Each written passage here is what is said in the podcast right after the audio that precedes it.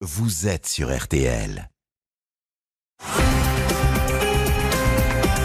Bah, c'est dur de, de- d'être dans son coin et de clamer son innocence, de prouver son innocence, de dire attendez là vous faites erreur, ça peut pas être moi, ça ça va pas, ça ça va pas.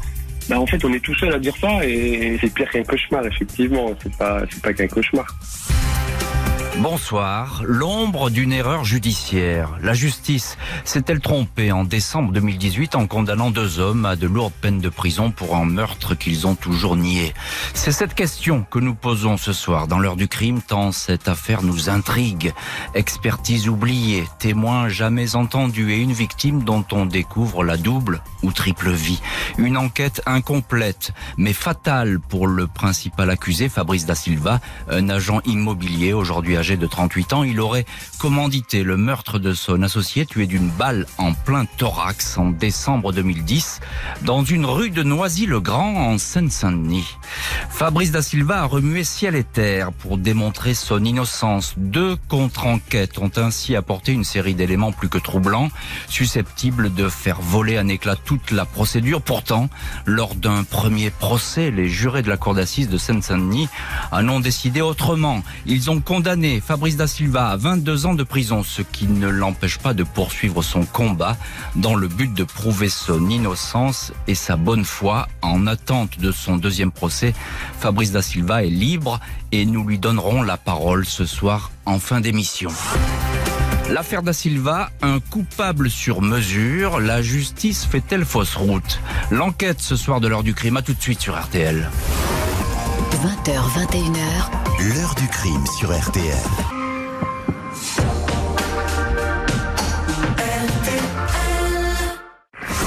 20h, 21h, Jean-Alphonse Richard sur RTL.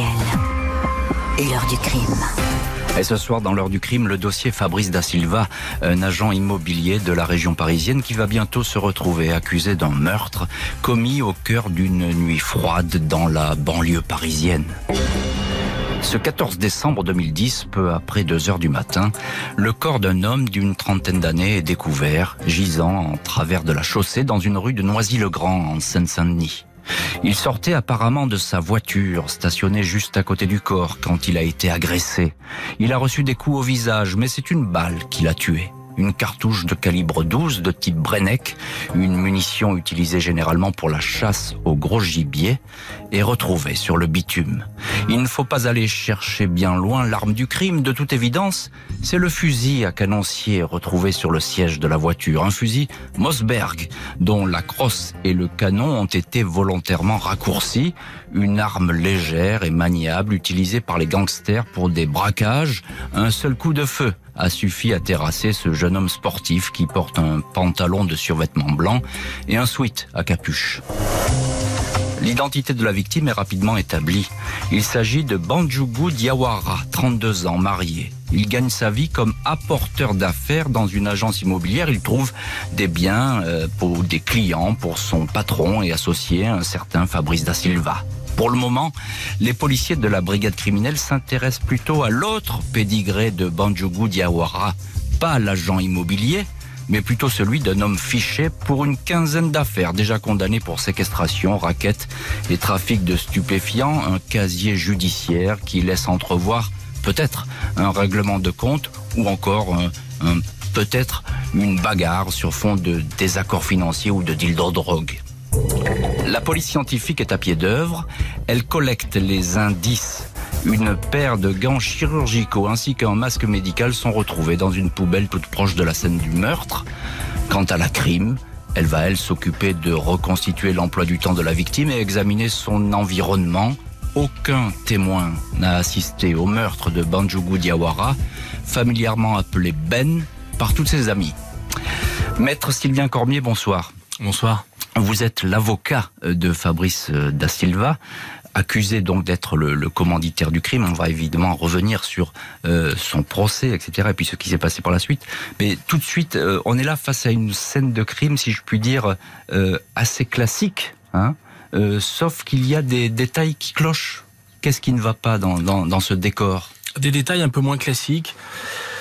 Euh, moi, la, une des premières choses qui m'avait interpellé, c'est le, le fait qu'on trouvait le, le, le haut que portait la, la victime qui était intact. Donc, Il avait été levé. Et pourquoi on lèverait le, haut de, de cette victime? Je me suis dit sans doute que les, tueurs ou le tueur avait euh, voulu vérifier s'il y aurait des micros, quelque chose comme ça. ou, s'il avait peut-être une arme sur lui aussi. Ou, peut-être une arme sur lui, c'est vrai, on peut, on peut imaginer ça. Moi j'étais parti plutôt sur l'idée d'une espèce de, de, fouille un peu pour voir s'il si, n'y avait pas un micro. et, on verra, mais bien plus tard dans cette heure du crime, on verra pourquoi effectivement il aurait pu y avoir un, micro sur euh, ce personnage. Euh, donc là, de toute évidence, il y a un souci avec ce sweatshirt. Euh, il y a une mise en scène déjà, c'est ça? En tout cas, il y, a quelque chose qui est pas courant. C'est pas banal de, lever le sweatshirt de quelqu'un avant de le tuer. Et je, vraiment, on se posait des questions. Il y a aussi ce qu'on va trouver dans le. franchement, là, c'est carrément insolite ce qu'on va trouver dans le dans la boîte à gants de la, voiture. Racontez-nous alors. Ben, on trouve un passeport de, de, quelqu'un d'autre. On, on se balade pas tous avec le passeport de quelqu'un d'autre. Ça peut arriver, mais ça peut arriver, mais c'est quand même euh, assez rare. Et puis on va trouver, alors euh, plus tard, euh, on va trouver chez lui des photos de l'identité judiciaire. Oui, oui. Donc là, on, est face à un personnage, et on va y revenir, de ce portrait qui va se dessiner peu à peu, euh, qui est sans doute plus complexe que euh, simplement une, un simple apporteur d'affaires, quelqu'un qui travaille dans une agence immobilière. C'est sans doute plus riche que cela. Michel Fine, bonsoir. Bonsoir. Notre deuxième invité ce soir euh, dans l'heure du crime, vous êtes journaliste spécialiste des affaires criminelles. Vous avez réalisé un film enquête produit par Tommy Committee Productions. Fabrice da Silva, innocent ou coupable, c'est le titre de, ce, de, de cette enquête qui a été diffusée sur TF1 dans l'émission euh, Grand Reportage. On peut toujours la retrouver en, replay. Je conseille d'ailleurs de la regarder parce qu'elle est très éclairante sur sur cette affaire et sur le, cheminement des protagonistes. Alors, euh, Maître Sylvain Cormier nous a parlé euh, de ce sweatshirt mystérieusement remis à sa place alors qu'il aurait dû porter des impacts de balles. Il y a quelque chose qui m'intrigue beaucoup, c'est cette histoire de poubelle avec des gants chirurgicaux et en masque. Je rappelle qu'à cette époque, les masques, il n'y en a pas beaucoup, pas partout en tout cas, puisque le Covid n'est pas d'actualité à ce moment-là. Je le précise quand même, parce qu'on pourrait croire que c'est un masque comme ça qui se balade dans la nature. Euh, qu'en est-il Qu'est-ce que montrent ces, éléments retrouvés alors, ce qu'il faut, c'est le masque chirurgical et euh, les gants, c'est euh, on retrouve dessus un élément que les enquêteurs de la brigade criminelle n'ont pas vérifié. Et au procès, ils ont dit ah bah oui, on est passé à côté de quelque chose. Qu'est-ce qu'on retrouve? La scène de crime, euh, c'est euh, à côté de sa voiture, le corps de mhm. Bandugo Diawara, allongé par terre. Il a pris une balle dans le thorax. Perpendiculaire à la voiture. Perpendiculaire à la voiture. On est en plein hiver, il fait très froid. Et sur le siège avant de la voiture, posé un fusil à canoncier. Vous en avez parlé. Et vous avez les, photos d'ailleurs dans votre documentaire. On voit très bien le fusil à canoncier qui est manifestement exposé presque. Hein. Et on va retrouver, et c'est dans le dossier, euh, un ADN qui s'appelle M5 dans le dossier, ADN numéro 5, euh, à l'intérieur de la chambre de chargement du fusil et sur les gants qu'on retrouve à côté d'un masque chirurgical sur la scène de crime donc là, c'est extrêmement important ce, détail que vous apportez parce que euh, la chambre bah, d'une arme, c'est pas n'importe quoi. Hein. C'est l'endroit où effectivement on glisse une cartouche. C'est l'endroit stratégique hein, pour, quelqu'un qui veut qui veut tirer. Et ça serait donc la même personne qui aurait à la fois chargé ce fusil et porté ses gants Alors c'est une hypothèse. Il y a deux hypothèses. Soit c'est les, les, enquêteurs qui sont arrivés euh, post-mortem après, euh, une fois qu'ils ont trouvé le cadavre sur la scène de crime. Mais alors, pourquoi auraient-ils mis leur ADN à l'intérieur de la chambre de chargement du fusil? Soit c'est le tueur. Hmm. Le tueur, il a chargé la cartouche à l'intérieur de ce fusil, si c'est l'arme du crime parce que c'est aussi un problème. On, y verra, on y viendra plus tard. Et euh, il a peut-être, hypothèse, utilisé des gants pour cela. Et ensuite, il a jeté le gant sur la scène de crime. Qu'est-ce qu'on fait habituellement?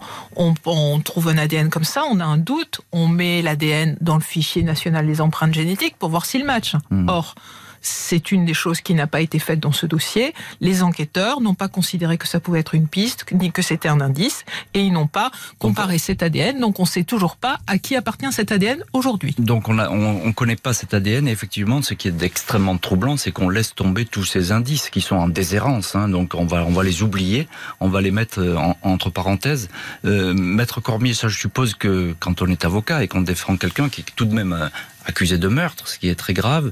C'est quelque chose qui pèse beaucoup là dans, dans, dans une défense. On peut s'en servir, on peut s'appuyer là-dessus. Oui, mais je pense que ça ne, ne suffit plus aujourd'hui. Il faut bien comprendre qu'on exige de plus en plus de la défense de faire des demandes d'actes, de vérification.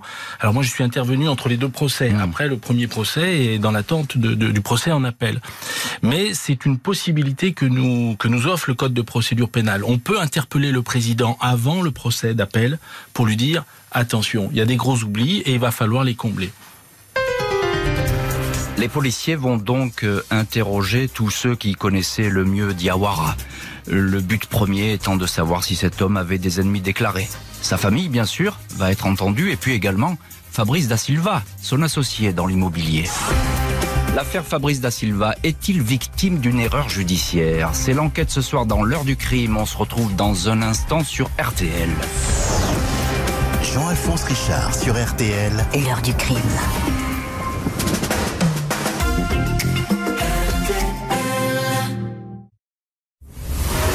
20h, 21h, L'heure du crime sur RTL. Ce soir, heure du crime consacrée à l'affaire Fabrice da Silva, Euh, l'associé de cet agent immobilier de Seine-Saint-Denis a été retrouvé mort en décembre 2010. Fabrice da Silva est naturellement sur la liste des personnes à entendre. Quelque temps après le meurtre de Banjougou Diawara, Fabrice da Silva, son associé, se rend à la convocation de la brigade criminelle. L'agent immobilier explique avoir fait la connaissance de Diawara quatre ans plus tôt, en 2006. Ce dernier lui a alors proposé de travailler avec lui, de devenir un apporteur d'affaires pour l'agence, activité parfaitement légale qui consiste à trouver des biens à vendre ou à acheter. Fabrice da Silva indique qu'il entretenait d'excellentes relations avec son associé devenu peu à peu son ami. Les deux hommes et leurs compagnes vont souvent se retrouver au restaurant. Il leur arrive de partir ensemble en vacances. Da Silva fait évidemment partie des invités au mariage de Ben quelques mois avant sa mort. Pas de différend, pas de contentieux entre eux. Fabrice da Silva est le dernier témoin à avoir vu Banjougou Diawara vivant.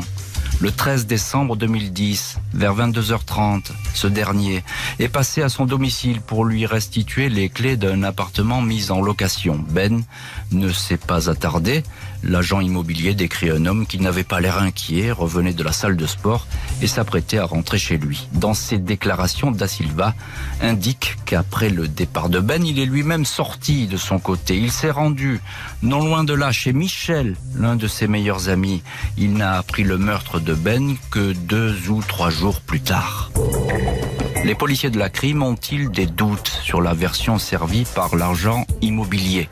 Le fait est qu'ils continuent assidûment à s'intéresser à lui. Ils disposent de certaines informations selon lesquelles il devrait une très forte somme d'argent à Diawara, une dette qu'il n'aurait pas honorée et qui aurait pu le conduire, pourquoi pas, à tuer son créancier. Qui plus est, les expertises ADN dévoilent que le fusil à canoncier, toujours considéré comme l'arme du crime, que ce fusil révèle, révèle donc trois empreintes. Un premier ADN, celui de la victime, un deuxième, celui d'un inconnu, et un troisième, plus surprenant, celui de Michel, le meilleur ami de l'agent immobilier, l'homme chez qui il est passé le soir du meurtre. De là à imaginer que Fabrice da Silva a confié à Michel le soin d'accomplir la basse besogne, il n'y a qu'un pas que les policiers vont s'empresser de franchir. Sylvien Cormier, euh, vous êtes l'avocat, je le, répète ce soir, de, Fabrice da Silva, et notre invité évidemment dans, dans l'heure du crime. Alors, euh, soyons très clairs et très directs, c'est tout à fait troublant cette trace ADN du certain Michel, qui est l'un des très bons amis de, votre client, de, de, Fabrice da Silva, justement sur la gâchette de l'arme, sur la détente de l'arme. Oui, ça pourrait être troublant si, si on n'étudie pas les expertises ADN à fond. D'abord, c'est un mélange. On parle d'un mélange.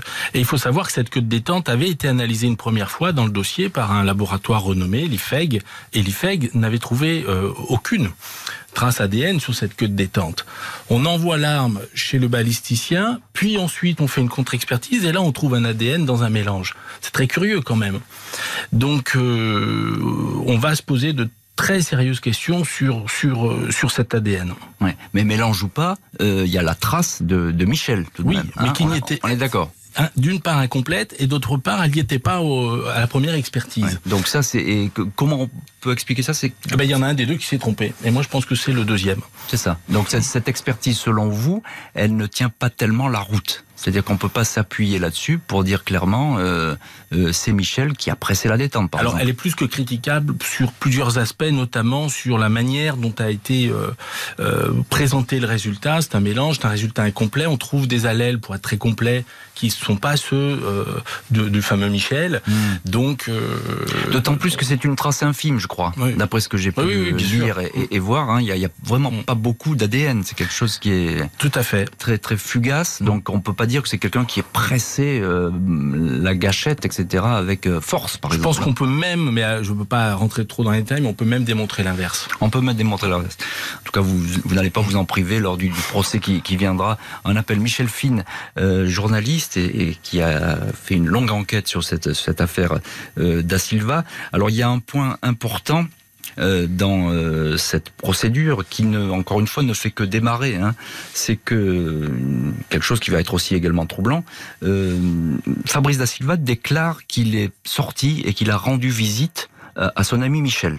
Hein, euh, Il déclare que le soir. tout- il le dit tout de suite.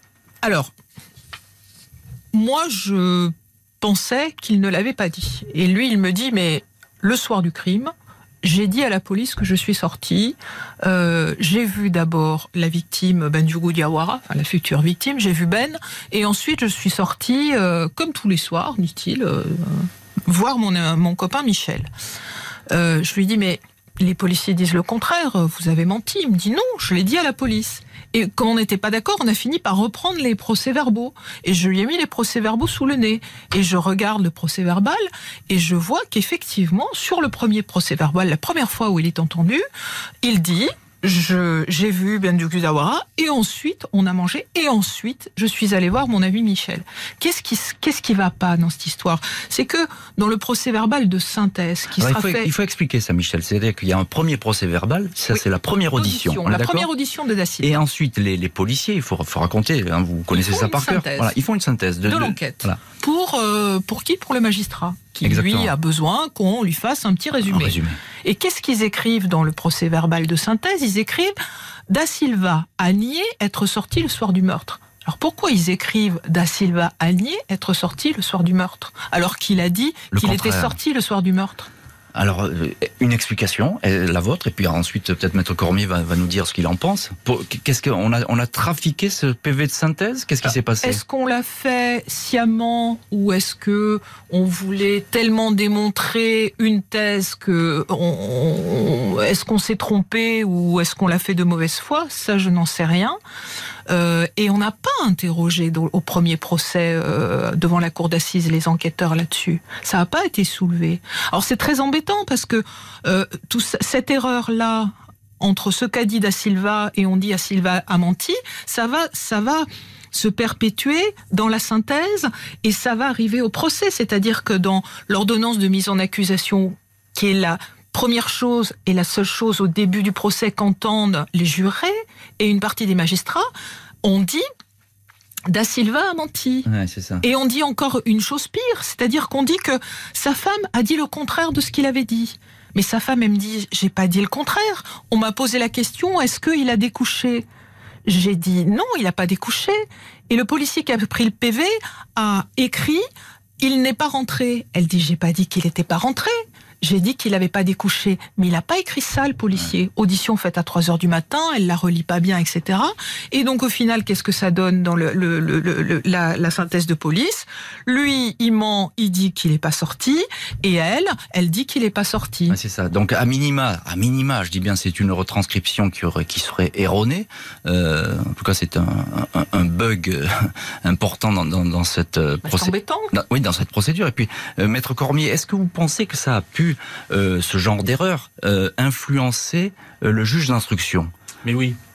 Mais oui, parce que alors d'abord, en plus, les procès-verbaux de synthèse, ce- ce- c'est c'est des carrefours récurrents dans les dossiers. Euh, donc l'erreur sur le premier se répercute et elle se répercute dans les interrogatoires et ça devient une vérité.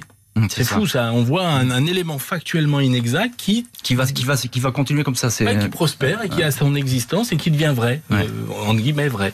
Et, et, les policiers sont en plus pas interrogés là-dessus. Hein. Non, euh, non, il pas une vient de, de nous ah le rappeler. au, au, procès, on les a pas interrogés. On n'a pas soulevé ce point. Donc, euh, on va résumer hein, là très très rapidement, mais c'est qu'on part sur des très mauvaises bases dans ce dossier. Hein, si déjà, les, si déjà les documents, voilà, si déjà les documents sont euh, non pas falsifiés, je n'irai pas jusque là, mais en tout cas erronés. Il y a eu une erreur manifeste que, que, erreur. que, va, que va reconnaître au procès le chef d'enquête d'ailleurs, en disant il y a eu une erreur.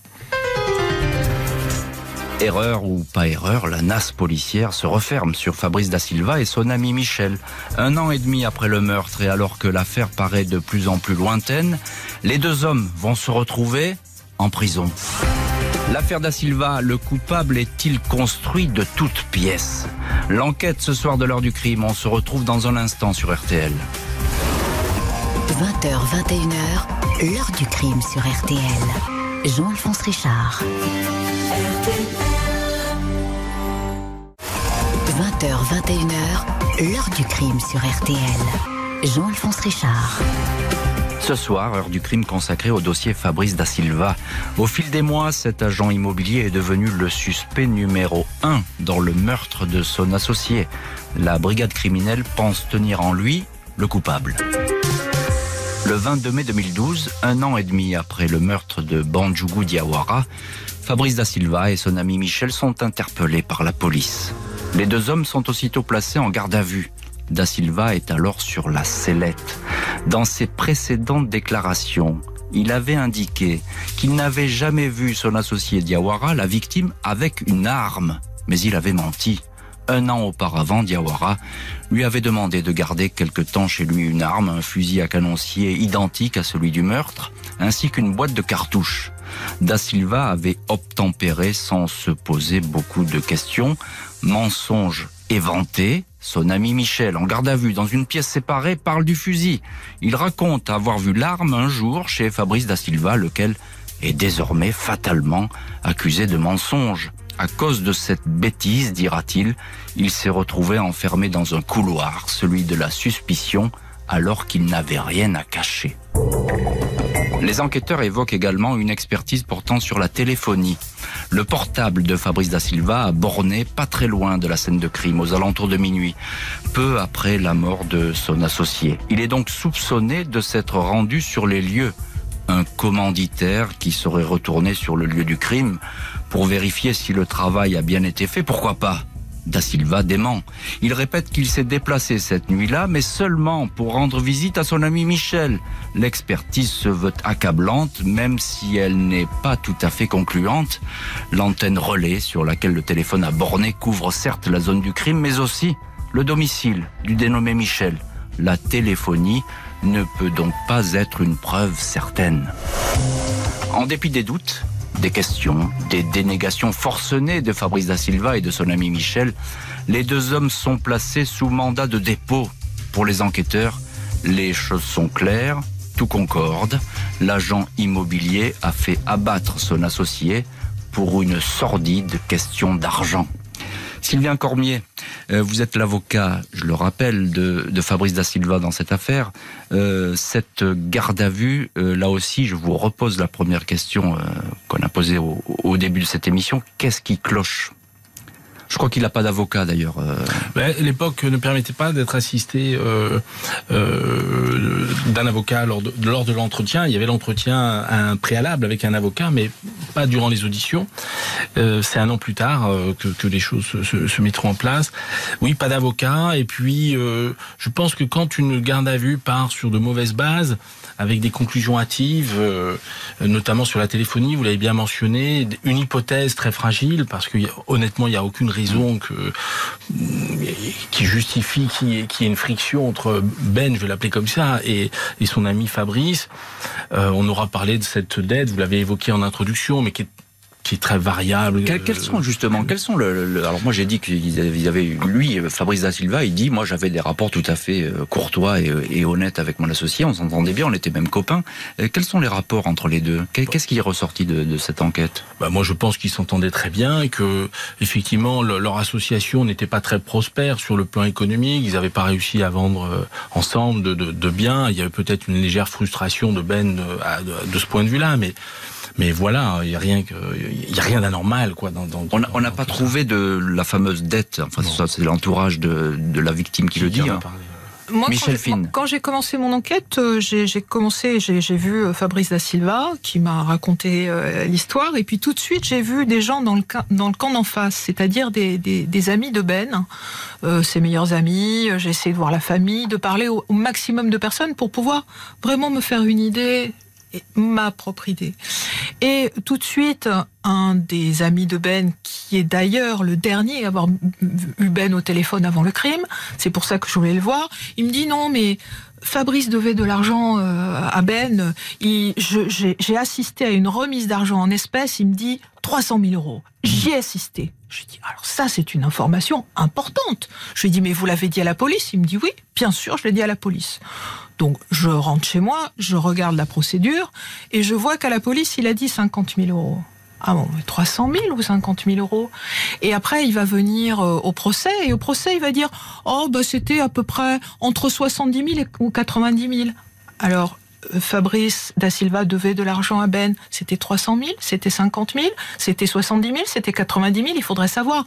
En tout cas, c'est une manière de créer un nuage et de dire même si on n'a pas la preuve, il est coupable puisqu'il avait un mobile. Puisqu'il avait un, mobile.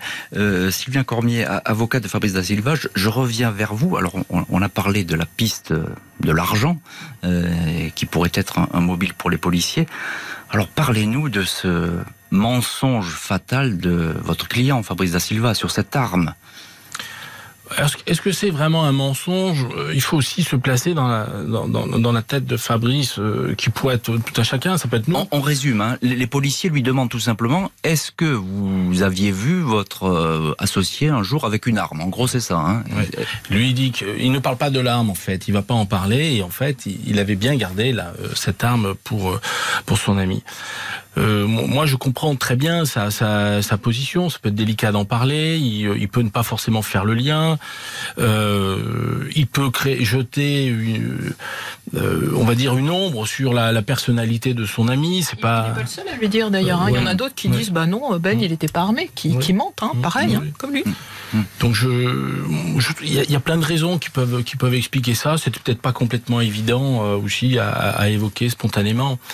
Donc je et en gros, en fait, dans, tous les cas, il faut là, il faut rendre tout de même. Euh, c'est très légitime de la part des policiers de s'interroger. Euh, vous posez une question à quelqu'un, il vous dit bah non, moi j'ai pas vu d'armes et tout, puis vous apercevez que la personne a entreposé un, un fusil puis une boîte de cartouches euh, chez lui. Euh, je peux vous poser des questions. C'est légitime, non C'est légitime, mais il faut ne pas oublier euh, les autres pistes qui sont complètement ignorées. Et c'est là où ça devient, quand on s'excite sur un élément comme ça et qu'on bâtit tout un scénario euh, ubuesque pour oublier des, des, des, éléments bien plus sérieux, bien plus... Parce qu'au départ, les enquêteurs, tout le monde vient leur dire c'est un règlement de compte. Mm attention, euh, euh, y a, il a été, c'est une victime de, de, de, de, son activité, Ben, parce qu'il aidait la police. Et c'est ça qui va. Et ça, on va le, franchement, l'ignorer complètement. Le balayer. Le balayer. Il y a, il y a eu des menaces qui lui ont été faites. Les, les témoins euh, en parlent. Il y a euh, le frère qui se fait agresser. Après, il va mm. dire non, c'était pas si grave mm. comme agression. Il y, a, y, a des choses vraiment sérieuses et qui ne, qui ne sont pas du tout euh, investiguées par les, par les policiers. Sont pas, qui ne sont pas abordées. Michel Fine, euh, je reviens encore un petit peu sur, sur cette arme parce que c'est assez troublant. Bon, il a menti, il a, il a dit qu'il n'avait pas l'arme. Le fait est, c'est qu'il il avait bien cette arme et qu'il a montré même à son ami Michel. Est-ce est qu'on peut envisager, question simple, que à ce moment-là, tous les deux aient finalement touché l'arme, ce qui expliquerait la trace ADN de Michel sur la détente? Il peut y avoir un ADN de transfert, c'est-à-dire que l'hypothèse. Alors c'est quoi Alors c'est-à-dire que Ben euh, donne, il déménage, euh, il lui donne un certain nombre d'affaires, euh, dont cette arme et deux autres armes de poing que Fabrice garde dans un sac. Un jour, Michel, son pote, vient le voir un soir et Fabrice il est un peu comme ça, il lui dit oh regarde ce que j'ai Mm. et il lui montre l'arme, il lui dit oh regarde, il la manipule et il fait un peu le malin avec l'arme et Michel lui dit mais t'es fou, mais tu te rends compte, tu as une arme comme ça, mais mais garde pas ça chez toi, elle est à qui? Elle est à Ben, mais rends-lui cette arme. Donc il va lui rendre l'arme, mais Fabrice il manipule l'arme. Michel dit qu'il ne la touche pas. Il dit vraiment qu'il ne la touche pas. Il peut y avoir, et, et ça arrive de- dans les dossiers, un transfert de de- d'ADN, c'est-à-dire que euh, Fabrice peut être quelqu'un qui ne transfère pas l'ADN, il touche l'arme, il a pu très bien transférer l'ADN de, de Michel sur, euh, sur l'arme que lui-même a touchée. C'est ça. Donc, il y a des gens qui transfèrent l'ADN et il y a des gens qui ne transfèrent pas l'ADN. Je peux vous, je peux, je, je touche l'arme, je vous serre la main. Euh, je vous serre la main, je touche l'arme, je vais transférer votre ADN euh, après vous avoir votre ADN après vous avoir serré la main sur cette arme. C'est-à-dire, c'est, oui, c'est ce que disent les experts. Ils disent c'est pas parce qu'il y a une trace ADN sur une scène de crime. Là, on est, on parle au- Surtout en mélange. Hein. Voilà, au sens large et surtout en mélange, que euh, c'est forcément les, les, les coupables qui, qui, qui- qui sont là, qu'on tient les coupables. Hein. Ça relativise énormément l'ADN comme reine des preuves.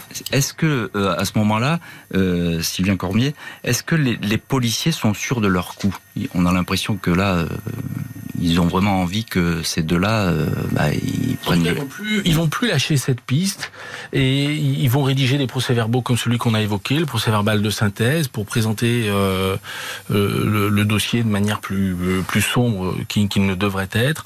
Et c'est c'est une des failles majeures de, de, de, de cette enquête. Fabrice. Fabrice da Silva et son ami euh, Michel vont donc euh, se retrouver en prison, sans doute dans l'attente d'un procès qui n'est évidemment à cette heure-là pas encore fixé. L'enquête continue. L'affaire Fabrice da Silva, coupable ou innocent, manipulateur ou victime. L'enquête ce soir de l'heure du crime, à tout de suite sur RTL. L'heure du crime, présenté par Jean-Alphonse Richard sur RTL.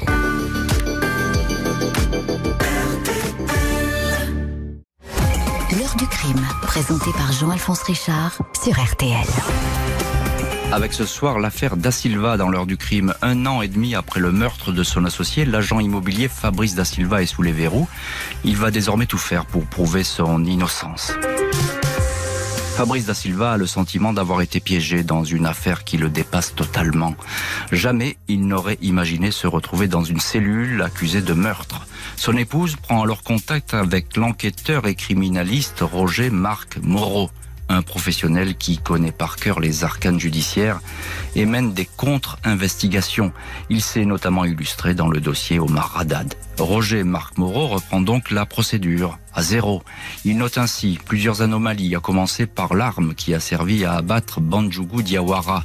Le rapport balistique précise que le fusil du crime retrouvé sur place a été examiné et ne comporte aucun résidu de tir, pas de traces de poudre, incompréhensible pour les experts consultés par le criminaliste, selon lesquels un tir avec ce type d'arme, un fusil à canoncier, laisse toujours une poussière grise dans le canon. Roger Marc Moreau s'interroge encore sur les trois relevés ADN sur l'arme. Les experts à nouveau sollicités n'excluent pas qu'il s'agisse, dans le cas de Michel, dont la trace, rappelons-le, a été trouvée sur la gâchette, n'excluent pas, on l'a dit, qu'il s'agisse d'un ADN de contact. La quantité d'ADN est tellement infime qu'elle ne correspond pas à une pression franche et constante sur la détente du fusil. Autre point relevé, le troisième ADN retrouvé sur le fusil, inconnu celui-ci, figure également sur les gants chirurgicaux retrouvés dans la poubelle près de la scène du crime. Or, cet ADN n'a jamais fait l'objet, côté policier, d'aucune recherche, d'aucune comparaison avec le FNAEG, le fichier des empreintes génétiques. Michel Fine, journaliste et auteur d'une enquête très fouillée sur cette affaire euh, Da Silva, euh, Parlez-nous un petit peu de, ce problème autour de l'arme. Est-ce qu'elle a servi ou pas servi euh, Est-ce que ce fusil retrouvé dans la voiture est bien l'arme du crime? À partir du moment où il n'y a pas de traces de poudre dans le canon du fusil, euh, c'est un problème. Ça veut dire que le fusil n'a pas tiré. Ou alors il a été nettoyé après, mais c'est quand même très compliqué euh, que d'y penser que les tueurs ont nettoyé euh, le canon du fusil, puis l'ont laissé là. Enfin, ça tient pas debout. C'est carré à partir du moment où une arme n'a pas de poudre de tir à l'intérieur du canon, ne présente pas de résidus de tir, c'est qu'elle n'a pas tiré. Hmm. En revanche, cette arme est un en partie l'arme du crime, parce que c'est avec la crosse de cette arme que euh, le, le crâne de Bendu Guyawara a été défoncé. Ça, c'est on une lui a tapé certitude dessus. C'est une certitude. On, on trouve Ah des oui, traces. ça c'est une certitude. On trouve de la matière, euh, euh, de, de, de, De la peau, la, etc. de la peau, du sang. Ça, on en est sûr. Ce qu'on sait, c'est que cette arme n'a pas tiré. La troisième chose, c'est qu'on trouve une cartouche de calibre 12, une douille, à côté de l'arme, par terre. Hmm. Mais euh, dans les fusils, euh, on ne peut pas être sûr que la cartouche a été percutée par cette arme à ce moment-là. Le culot de la cartouche porte des traces similaires à, à d'autres euh, d'au- d'autres cartouches tirées par cette arme-là, mais il n'y a pas de signature comme, comme dans un pistolet, par exemple. Un pistolet, il tire une Ouais, balle, il va mettre des rayures. C'est- une cartouche de chasse, hein, une balle C'est une cartouche de chasse, hein, pour le, ouais. le gros gibier. Donc, euh, euh, Maître Cormier, vous êtes l'avocat de, de Fabrice da Silva.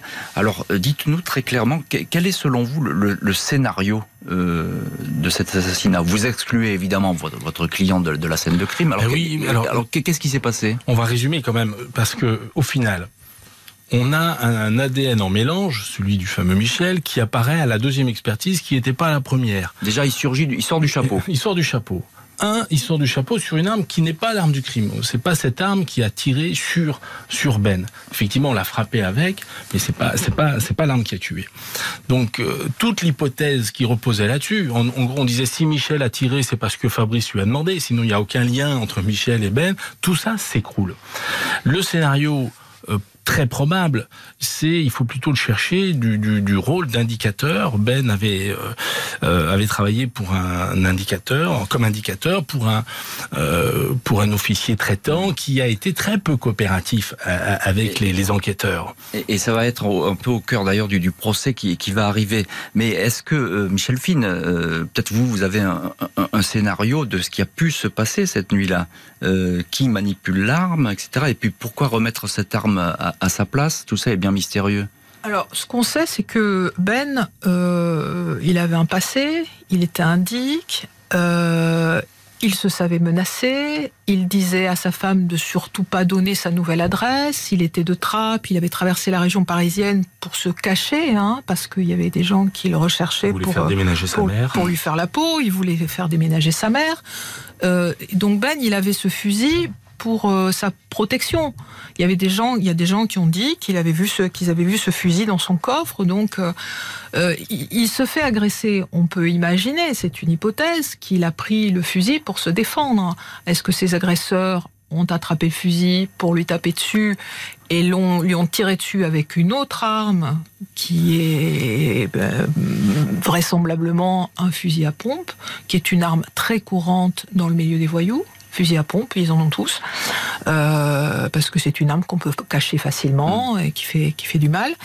Euh, c'est c'est la deuxième hypothèse. Et- oui. et L'hypothèse d'un rendez-vous fatal finalement. Est-ce que cet endroit-là, vous êtes euh, allé sur place, Michel Fine? Alors, euh, en quelques mots, mais c'est un, on- est un rendez-vous un petit peu désert, c'est ça? Alors on est à côté d'un terrain de foot, on est sur une route, il y a des maisons au bout, mais là où s'est passé, euh, s'est déroulé le crime, il y a personne, il y a assez peu de, de passages.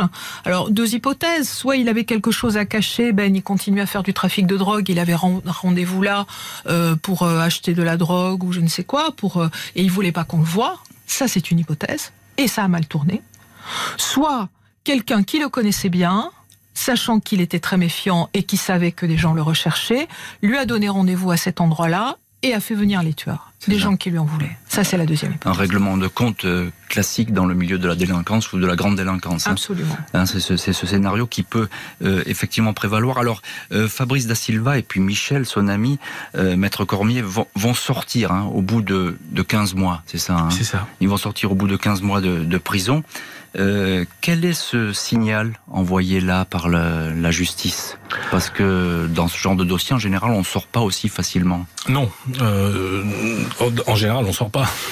en vérité, je pense que la chambre d'instruction de, de, de, la cour d'appel a, a, voulu signifier qu'il fallait avancer très prudemment dans ce dossier. Il est regrettable que la cour d'assises de Pontoise n'ait pas eu la prudence nécessaire, n'ait pas reçu le message. Mais ce qui est notable, c'est que juste après la condamnation, euh, Fabrice et Michel ont été libérés par euh, la même chambre d'instruction de Paris euh, en août 2019. Mmh. Donc vraiment juste après la condamnation. Et ça, c'est encore encore plus rare. C'est pour dire attention. Euh, euh, les magistrats disent qu'il faut avancer très prudemment dans cette affaire. C'est donc libre que Fabrice da Silva et Michel vont comparaître devant la cour d'assises.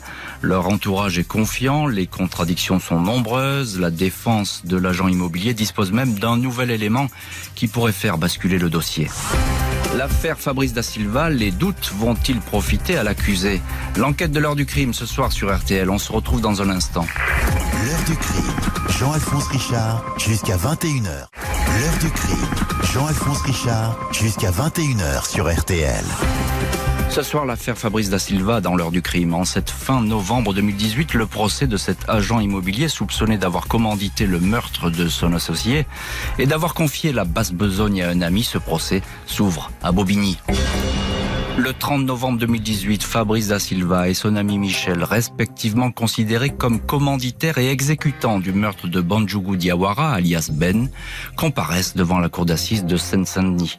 La défense de l'agent immobilier, en émettant des doutes sur l'ADN et la balistique, a déjà considérablement fragilisé l'accusation. Cette défense, composée alors de maître Sylvie Noakovic et du criminaliste Roger Marc Moreau, dispose encore d'un atout important.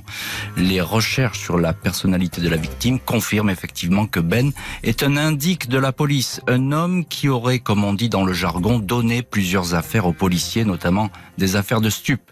Il apparaît également que cette qualité d'indique, de balance, commençait à circuler. Ben, montré du doigt, se serait fait ainsi beaucoup d'ennemis au point qu'un contrat aurait pu être placé sur sa tête. Un enquêteur cité comme témoin confirme la qualité d'indique de la victime, impossible à ce stade d'exclure un règlement de compte. Plus de 50 témoins vont défiler à la barre, même si le dossier paraît alors bancal, même si l'affaire semble avoir basculé en faveur des accusés, l'avocat général enfonce le clou et demande des peines allant de 18 à 20 ans de prison. Contre toute attente, les jurés ne vont pas seulement le suivre, mais frapper encore plus fort. 22 ans pour Fabrice da Silva, 18 ans pour le dénommé Michel. Fabrice da Silva dira alors avoir ressenti le sol se dérober sous ses pieds. Malgré la lourdeur des peines, les deux hommes seront libérés après huit mois de détention, comme si la justice n'était pas sûre à 100% de cette condamnation. Le procès en appel livrera peut-être une autre lumière sur cette affaire. Bonsoir Fabrice da Silva. Bonsoir Jean-Alphonse Richard, merci de m'accueillir sur euh, le plateau d'RTL. Merci à vous d'avoir accepté notre invitation. On vous donne la parole ce soir bien volontiers euh, dans l'heure du crime. Comment euh, avez-vous, Fabrice da Silva, comment avez-vous vécu le, le, verdict de la cour d'assises? Vous pouvez pas imaginer ce qu'on peut ressentir quand on est condamné à tort comme ça et qu'on a plein de choses qu'on vous met devant vous et que vous essayez de vous dépatauger de, de toutes ces choses qui vous ressemblent pas. C'est il n'y a pas de mots à déterminer ça. C'est injuste. C'est injuste d'être condamné comme ça. Et de ne pas pouvoir se défendre surtout. C'est ça qui, qui, fait mal. C'est d'essayer de se défendre et de ne pas y arriver. Euh, avec tous les éléments du dossier, avec tout ce qu'il y a dans le dossier, toutes les incohérences, juste tout est dans le dossier et de ne pas pouvoir euh, mais, que justice voit réellement ce qui se passe, mais là c'est là c'est dur et ça fait peur et ça fait peur, je vous le dis, ça fait vraiment peur. Vous avez le sentiment, Fabrice da Silva, que la justice ne vous a pas entendu et même je vais même aller plus loin, euh, qu'elle a peut-être voulu vous faire tomber, tout simplement? Au début, je pensais que c'était une machination parce qu'ils vous disent vous étiez là, vous avez borné ici, vous êtes là, donc on dit non, c'est pas possible. Il euh, y, a, y, a, un problème, et là il faut remettre les choses dans le contexte, je vais pouvoir euh, discuter et rentrer dans les choses. Et j'ai vu que non, on pouvait pas parce qu'ils étaient bornés sur des choses il fallait que ça soit comme ça. Et c'est de là où après je me suis dit là il y a un vrai problème. Mmh. J'étais en détention, j'étais accusé à tort. Quand j'allais voir le juge d'instruction, je voyais les questions qui étaient orientées euh, à charge. Il n'écoutait rien du tout de ce qu'on pouvait lui dire en disant mais attendez, on était quand même amis, qu'on n'était pas du tout en litige, qu'il n'y avait pas de souci entre nous euh, et rien n'a été vérifié. C'est de là que après j'ai essayé de, faire appel à un, criminaliste, euh, Roger Marc Moreau, qui a vu qu'il y avait énormément de, problèmes dans, dans le dossier. Oui, il y a des problèmes dans le dossier. On, on, on, on écoute évidemment Fabrice da Silva. Euh, Michel Fine, des problèmes dans le dossier. Il y a ce problème du passé et, et presque du passif de, de la victime. Moi, Euh, un indique, un indique. Alors euh, pourquoi, pourquoi n'a-t-on pas enquêté là-dessus? Ah, moi, c'est ce qui m'a étonné euh, de prime abord. C'est pour ça que je me suis intéressée au dossier. C'est de, de manière totalement incroyable. Moi, je connais la brigade criminelle. La brigade criminelle, on appelle ça le rouleau compresseur. On vérifie toutes les pistes. Là, il y a une piste béante, ouverte, évidente qui n'a pas du tout été enquêtée. C'est-à-dire que tout de suite, les amis de, de, de Ben disent ben, il était indique, il a balancé trois quatre équipes, il y avait des types qui le cherchaient. Ils donnent le nom de ces types-là, ils donnent l'adresse de ces types-là. Les, les, la, la brigade criminelle ne va pas les entendre et la brigade criminelle ne va pas euh, prendre leur ADN pour, pour le vérifier aux ADN de la scène de crime. C'est pas normal. C'est-à-dire que ce que vous nous dites là, Michel, c'est que tout l'entourage euh, de la victime n'a pas été exploré, c'est ça? Ah, bah, pas du tout. Les, les, les gens qui lui en voulaient, les gens qui le, qui le cherchaient pour lui casser la figure à minima, euh, parce que euh, le- il se disait partout dans le milieu que c'était une balance. Il avait balancé tellement de gens qu'au bout d'un moment ça se savait. Ces gens-là n'ont jamais été entendus. Chez, chez euh, Bandiou Diawara, en Perquise, on trouve des photos d'identité judiciaire de quatre types fichés au grand banditisme. Ces gens-là ont été entendus parce que la défense a obligé le juge à les faire entendre. Mais ils, ont été entendus, on va dire, à minima. Qu'est-ce qu'on a voulu cacher? Euh, Qu'est-ce qu'on a voulu cacher? Maître Cormier, euh, je sais que vous n'étiez pas à ce moment-là saisi euh, du dossier. Euh, Il y a un témoin important qui est quand même tout de même venu à, à- l'audience. hein, c'est ce policier, l'officier traitant, comme on dit, hein, de, de, euh, de Diawara. Qui, euh, alors là, vous, je suppose que ça va être une piste que vous allez suivre pour le prochain procès. Importante. Mais évidemment, et d'ailleurs, la, première chose qui interpelle, c'est exactement ce que vient de décrire euh, Michel, c'est qu'on a affaire à un, un officier traitant qui, qui qui va pas du tout coopérer avec les policiers, euh, les enquêteurs, et qui va même leur raconter des âneries. Va leur dire non, euh, euh, il l'était pas. Puis après, il l'était, mais ça fait très longtemps qu'il était plus en activité. Et puis au final, concéder qu'il était en activité, etc. Euh, et moi, je, je, je partage la même interrogation. C'est quand même sidérant de, de, de constater que les enquêteurs, euh, c'est quand même pas banal d'avoir quatre euh, photos de quatre personnalités fichées au grand banditisme, de l'identité judiciaire chez soi. Probablement qu'on lui a demandé des renseignements sur ces gens. Il les a pas là pour les collectionner ces photos. Et ça, ça à minima que les enquêteurs se saisissent de ça pour savoir ce qui se cachait derrière euh, tout ça. Au moins, on n'a même pas essayé de savoir les dossiers dans lesquels il était intervenu, quelle, quelle personne concrètement il avait donné. Rien de tout ça n'a été fait. Ça n'a pas été fait. Euh, Fabrice Silva, euh, vous êtes euh, ce soir dans l'heure du crime et je reviens vers vous. Euh, comment est-ce que vous abordez, euh, vous, l'accusé, votre procès en appel, qui d'ailleurs n'est toujours pas audiencé, hein, je le précise? C'est difficile. C'est vraiment, euh, c'est- abordé avec vraiment délicatesse. J'espère vraiment que la justice va nous entendre, euh, va nous écouter, tout du moins, ou, regarder vraiment dans, le dossier, lire entre les lignes. Je demande juste que le dossier soit lu vraiment dans l'intégralité, pas que les synthèses, pour pouvoir euh, voir les, éléments euh, là où il y a vraiment des problèmes. Ce sont des faits qui sont très graves. On a été condamnés à de lourdes peines en à peine 4 heures de délibéré sur deux personnes. Je sais pas si vous vous rendez compte. Voilà, on n'est pas du tout, pas du tout, mais pas du tout confiant en allant vers la justice, même si on croit encore à la justice, on veut croire à la justice que vraiment il va, voilà, ça va bouger, on va pouvoir faire des choses. Euh, et c'est incompréhensible, même pour la famille de la victime, pour la famille de, Ben, c'est pareil. C'est, ils sont dans le flou, ils sont dans le flou total. Et ils n'ont pas de, ils ont, ils ont pas de coupable en face. Euh, ça reste un crime impuni. Euh, c'est, c'est pas bon, c'est pas bon pour personne en fait. Merci beaucoup euh, Fabrice da Silva d'avoir été euh, ce soir notre invité euh, dans le dans l'heure du crime. Euh, merci également à Michel Fine et puis maître Sylvien Cormier qui étaient ce soir les, invités de l'heure du crime. Merci à l'équipe de l'émission, Justine Vignot, Marie Bossard à- la préparation, Marc Bisset à la réalisation et puis un grand merci à vous toutes et tous d'avoir suivi ce soir euh, avec nous euh, cette émission. On a essayé de faire le point sur une affaire qui était euh, assez compliquée, mais je crois que ça vaut le coup parce que s'il y a une erreur judiciaire à la clé, ben il faut en parler. C'est aussi notre devoir euh, d'expliquer les choses et d'aller au, au fond des dossiers quand il le faut. L'heure du crime, présenté par Jean-Alphonse Richard sur RTL. Pour écouter RTL au travail, Sur la route, dans les transports, dans votre jardin. Et où que vous soyez, Téléchargez dès maintenant et gratuitement la nouvelle application RTL. RTL, toujours avec vous.